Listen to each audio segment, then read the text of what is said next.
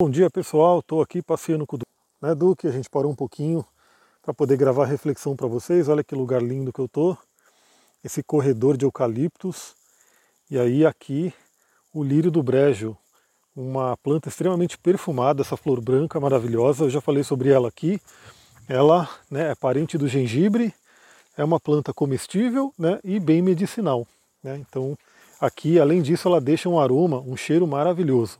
Ah, primeiramente, deixa eu falar né, que eu estou usando esse sticker do Ramadã aqui para aparecer para mais pessoas.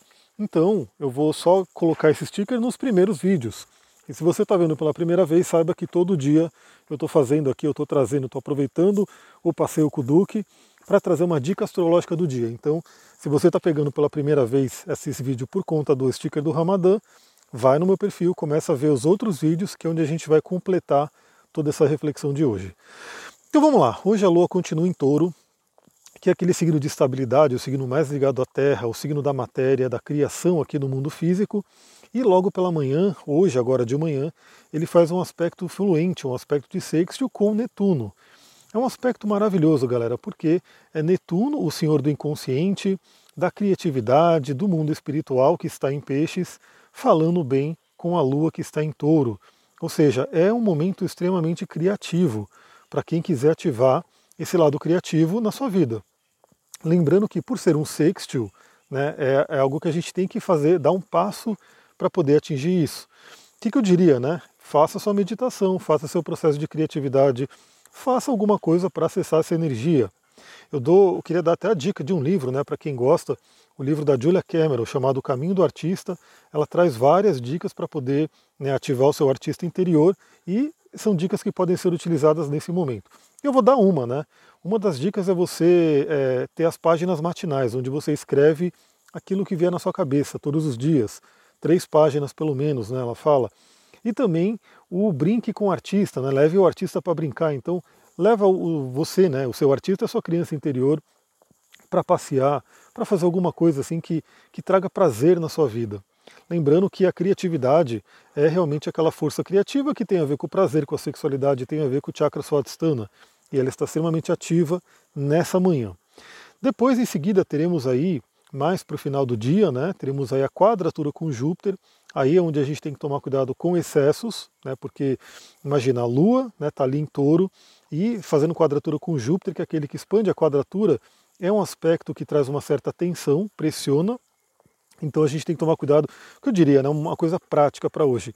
Cuidado com a alimentação hoje à noite. Né, porque é, Júpiter costuma fazer essa coisa, né, e touro gosta de comer, então cuidado com a alimentação hoje à noite, porque aquilo que você come à noite influencia totalmente o seu sono.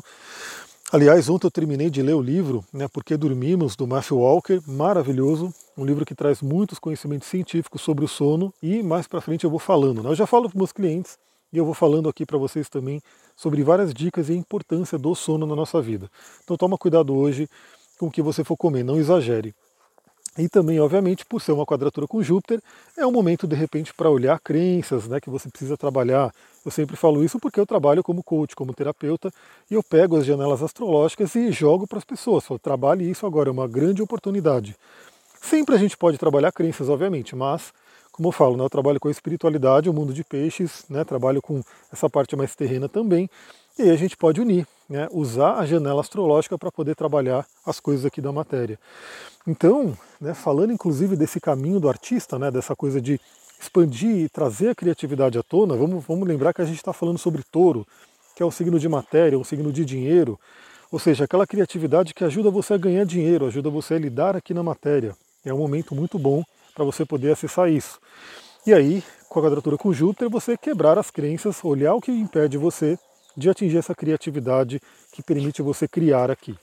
E também, por fim, teremos um trígono com Plutão, aspecto extremamente benéfico, que já é um pouco mais acessível, né, sem, tanto, sem a gente fazer tanta coisa, onde Plutão vem regenerar nossas emoções, nossa vitalidade, nossa energia.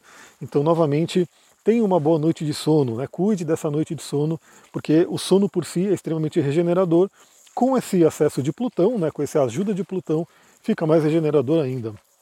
E por fim, Temos um movimento astrológico importante hoje, que eu vou ver se eu consigo falar lá no Telegram. Aliás, estou em falta lá no Telegram, não estou conseguindo mandar os áudios longos, né? Mas todo dia eu estou colocando os áudios aqui da manhã também para lá. Mas eu quero gravar um áudio específico sobre Vênus em touro. Hoje Vênus entra em touro e aí ela entra no domicílio dela, ela entra no lugar que realmente ela se sente muito bem e é uma oportunidade muito grande para a gente trabalhar as energias desse elemento. É isso, galera. Eu vou ficando por aqui. Muita gratidão. Namastê, Harion. Até mais tarde.